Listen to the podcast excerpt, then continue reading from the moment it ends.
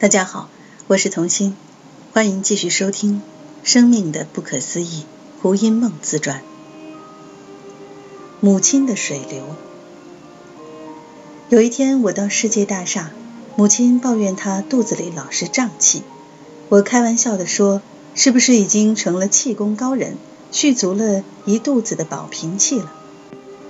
她说：“保平气也不可能胀大到像是怀孕末期的模样。”不久，有位时常与他打麻将的著名医师建议他去做体检。体检报告出来之后，才知道母亲的卵巢已经长了一个巨大的水瘤。于是翠英和我立即陪同母亲住院开刀。主治医师要我进开刀房看他们把水瘤从母亲的腹腔里取出来。医师问我敢不敢把水瘤抱在手里称一称。我把那个布满血管、裹着一层透明膜、状似异形的巨大水流接过来，我发现它的重量竟然比一个婴儿还沉。医师告诉我，它足足有四公斤重。我看着昏迷不醒、血肉模糊的老母，再看看这个即将送去化验的肿瘤，突然意识到身心真是一体的，心里的痛苦。终究会在肉体上显现。母亲四十多年来无法自动入睡或排便，必须依赖安眠药和孕肠药过日子。虽然她看上去气势很旺，其实是高度的意志力在支撑着大局。这个四公斤的水流显然不是一朝半夕形成的，可能在母亲腹内的时日已久，只是她没有知觉到它的存在罢了。我记得曾经看过一本有关身心灵整体医疗的书，作者认为卵巢是创造力的源泉，当创造力受阻时，卵巢就有可能增生肿瘤。母亲年轻时是个冰雪聪明的女人，多年来虽然把大部分的时间消磨在牌桌上，但她的床头总是摆着一些诗词和文学方面的书籍。她对于名人传记。历史和政治也有高度的兴趣。住在台中存信巷时，他偶尔投稿到《畅流》杂志和《中央日报》，以萧瑟的笔名写了一些嘲讽辛辣的杂文，颇获编辑的好评。然而，写作是一件相当耗神的工作，他敏感的神经系统经不起夜夜失眠和左思右想，只好放弃了这方面的潜能发展。继续回到牌桌上消愁解闷。我可怜的父母这一生就这么虚度了，但这也许就是他们潜意识里的需求吧。人生的缘与命是深奥无解的，我总是试图找出背后的逻辑和目的，想要在被动消极的因缘业力之中发挥主动积极的自由意志。也许我太强求了，我需要学习的。或许就是放下挣扎与奋斗吧。母亲的病痛引发了我的反观，我有一种预感，母亲和我的功课可能做不久了。开完刀不到一个星期，母亲的体力已经恢复，她很快便出院回家休养。不久，她发现自己的元气因动刀而受损，时常有一口气上不来的感觉。某天，好友韩良露和朱全斌到四维路与我聚会，母亲也兴致勃勃地过来聊天。她很喜欢这两位热情的年轻朋友，他觉得他可以从他们那里学到许多新知和理财之道。韩良露相当了解我们母女的关系，她是我认识的朋友中少数可以融合热情与就事论事的人。他直言不讳地建议母亲应该开始训练我如何理财了。换言之，母亲应该把一部分的财产交给我处理。母亲却回答说：“只有等他死后才有这个可能。”接着，梁璐问他对自己的一生有没有什么总评。母亲坐在高高的主人沙发椅上，两条腿因为不够长，所以有点悬空。他沉思了片刻，语重心长地说了一句：“乏善可陈。我听了，差点眼泪没掉下来。这是我四十年来听他说过的最诚实的一句话。他似乎已经开始在做一种动作，一砖一瓦的拆掉那堵建构了大半生的围墙。当一颗坚硬无比的心开始软化时，你会有一种不知所措的感觉。我怀着这份不忍，默默地看着那张大型主人椅中显得有点意兴阑珊的老娘亲。美国西岸之旅。不久，Robert 和我决定到美国西岸做一次十天的旅游。我顺便和卫里的老同学叙旧，做一场非正式的演讲。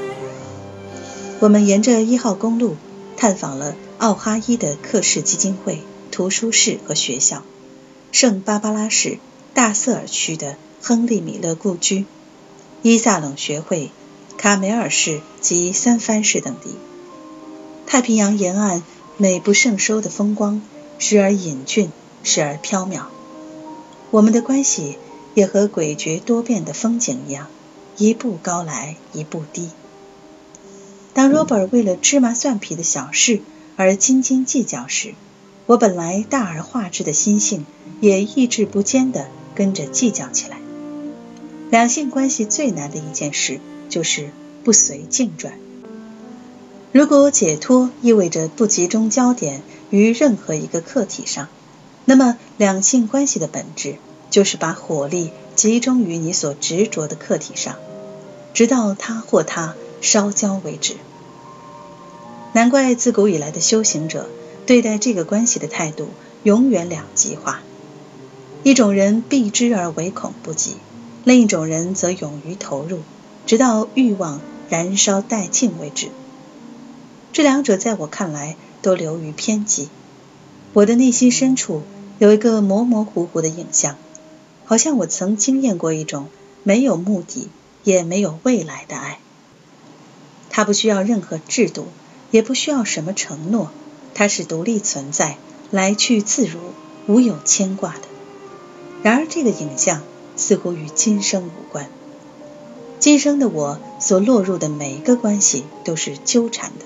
牵肠挂肚的，我能不能进展到不随境转，不跟着对方起反应？其实我一点也不向往一般夫妻相倚相靠的寄生关系，我要的是一份解脱的关系。然而，解脱的人还需要关系吗？也许 Robert 就是上天派来锻炼我心量的人吧。回到台湾之后，母亲开始明示她对 Robert 的不满。他认为这份关系在现实条件上落差太大，对方不可能不自卑。他警告我不可以坐他的摩托车满街乱跑，否则我的一世英名将毁于一旦。母亲的话对我已经没有任何影响，即使了结了这份关系，也不会是如此形而下的理由。以正念回应。春夏秋冬一闪而逝，圣诞节左右，我到纽约小住了一些时日。Robert 不久也前来与我会合，他带着我拜访纽约的某个禅中心。我亲眼目睹了一群如果不在这中心挂单就会落难街头的怪人。Robert 的老教母，中心的创始人，收容了这群各怀绝技的奇人异士。我发现自己的嬉皮士倾向已经无影无踪了，那只是一场逃避主义式的幻梦。真正的解脱还是必须面对现实生活里的冷酷挑战。解脱是放下，不是放弃。安的大陆友人和平与 Robert 一见如故，两个人谈起道来头头是道，然而现实生活却没什么着落。我和安看着这幅哥俩好的画面，互相交换了一个会心的微笑。回到台湾之后，有人介绍我认识来自香港的一位年轻的铁板神算。我早就听干爹提过这个命理系统的运算方式。多年来，我结交了许多研究命理的朋友。我认为，无论子平、紫微斗数或占星学，都是相当深奥的知识体系。只可惜中国人欠缺纯理性的钻研精神，凡事都和实用主义或生存混为一谈。于是，原本超然的学问便流于民间的江湖术数了。不过，我结交的这些朋友多半是业余研究者，和他们印证人生的缘与命，一直是我的兴趣之一。我总是边算边观察自己的人生。我知其不可为而为之的个性，不可能被命理的逻辑掌控，只是好奇他的推演是否正确罢了。这回我花了九千台币印证铁板神算的准确度，结果出来的答案令我甚为惊讶。完整的一生批命，我不想赘述，光是四十岁的流年诗句已经够你撑起了。一字记之曰宜。原来无法挡，一步高来一步低，道是无情却有情。谁郎是骄，谁郎是拗？务必狼立沧桑，正面立，善心直，三思三思。除了生辰年月日时之外，我当时并没有提供算者任何有关我的讯息。只见算者的桌面上满满的摆了好几排天书。他帮你先找出正确的分之后，你六亲的生肖以及生平的重要现象和事迹便倾囊而出。前面这几句打油诗中的“宜”，指的就是宜人或洋人；正面立、善心直，则是劝我以正向和善意来面对这一步高来一步低的缘分。妙的是。我正准备找铁板神算批流年的前两天，Robert 知道了这件事。他费了数个小时的唇舌，喋喋不休地批评算命是不合乎道与禅的。我很清楚，他是害怕算出来的结果可能对我们的关系不利，而道与禅只是拿来保护自己的武器罢了。他不肯承认自己的真相，我也不愿意把行动的自由交给他掌控。于是两人起了极大的争执，最后他只好搬到外面暂住一段时间。他走后，我把铁板神散的警句深深地看进心底，决定放下心中的暴力，以正向的善意面对这份关系。十天后，Robert 主动约我到外面吃晚饭，我们之间的心结在恳谈中逐渐解开，但是我们都认为。两个人应该冷静一段时间，于是他决定回纽约探亲，过一两个月再回来。